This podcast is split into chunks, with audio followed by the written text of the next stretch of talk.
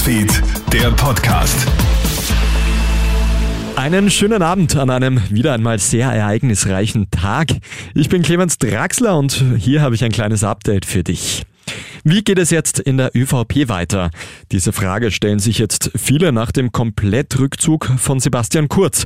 Die Rolle des ÖVP-Clubobmanns übernimmt jedenfalls wieder August Wöginger. Doch auch Alexander Schallenberg könnte demnächst als Bundeskanzler abgelöst werden. Übernehmen soll laut der Kronenzeitung Innenminister Karl Nehammer. Schallenberg könnte dann wieder ins Amt des Außenministers zurückkehren. Auch rund um Finanzminister Gernot Blümel gibt es Rücktrittsgerüchte. Am Freitag soll es dann mehr Klarheit geben. Dann will der ÖVP-Vorstand nämlich zu den personellen Änderungen beraten.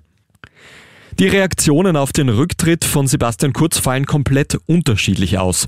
FPÖ-Chef Kickel sagt, ich habe gesagt, Kurz muss weg, jetzt ist er weg. Auch die SPÖ begrüßt den Rücktritt, denn Kurz hätte sich in den letzten Wochen nicht handlungsfähig gezeigt. Etwas versöhnlicher zeigt sich die NEOS-Chefin Beate Meindl-Reisinger. Sie schreibt auf Twitter, was letztlich bleibt, ist der Mensch und dem gebührt auch Dank für seine Arbeit. Ähnlich äußert sich auch Vizekanzler Werner Kogler. Ich möchte zum Ausdruck bringen, dass ich ähm, vor der Entscheidung von Sebastian Kurz ganz, ganz großen Respekt habe. Und wir haben trotz aller Unterschiede, äh, die wir haben, gemeinsam sehr viel weitergebracht. Sicherlich die gemeinsame Zeit war geprägt von der Bekämpfung der Pandemie. Trotzdem haben wir in langen Gesprächen gerungen und Entscheidungen getroffen, die weit über die Pandemiebekämpfung hinausgehen. In Europa könnte schon bald der Totimpfstoff Valneva zugelassen werden. Die Europäische Arzneimittelbehörde startet jetzt nämlich eine beschleunigte Prüfung des österreichisch-französischen Impfstoffs. Wann eine Entscheidung getroffen wird, ist noch nicht klar.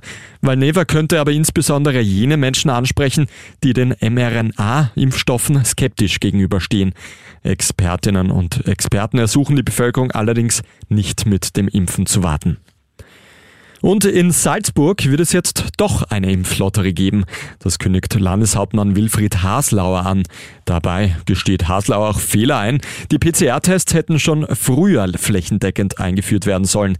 Bei den Impfangeboten hätte Salzburg mehr auf die Menschen zugehen müssen. Eine Impflotterie soll die Quote jetzt trotzdem steigern.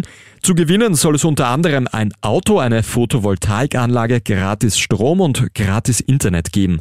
Die Opposition bewertet das Eingeständnis Haslauers positiv. Das war der Kronit Nachrichten Podcast für heute Abend. Mehr Infos gibt's dann wieder morgen Vormittag von meiner Kollegin Melanie Tüchler. Einen schönen Abend noch.